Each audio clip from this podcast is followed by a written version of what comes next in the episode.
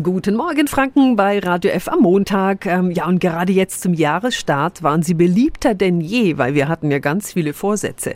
Crosstrainer für daheim. Doch was macht ein gutes Fitnessgerät für daheim aus?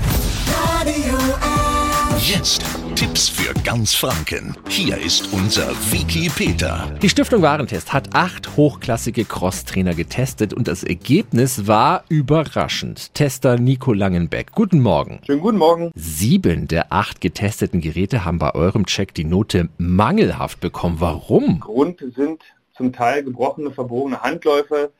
Wir haben Schadstoffe gefunden und die Trainingswerte, also die Wattanzeige, ist auch äh, mangelhaft bzw. falsch. Was macht denn einen guten Crosstrainer für daheim aus? Schlussendlich sollte er erstmal stabil sein und halten. Das heißt, auch wenn Menschen, die etwas mehr auf die Waage bringen, quasi sich da draufstellen, sollte das Gerät auch halten. Die Handläufe sollten sich nicht verbiegen, wenn ich quasi damit trainiere und darauf laufe. Die Geräte sollten genau sein. Das heißt, wenn ich beispielsweise, ich sage jetzt mal 100 Watt einstelle, dann sollten das auch wirklich 100 Watt sein, die ich quasi aufbringe.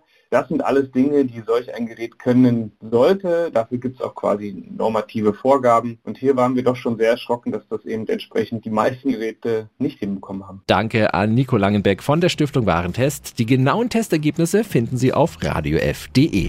Tipps für ganz Franken von unserem Wiki Peter. Wiki Peter. Täglich neu im Guten Morgen Franken um 10 nach 9. Radio.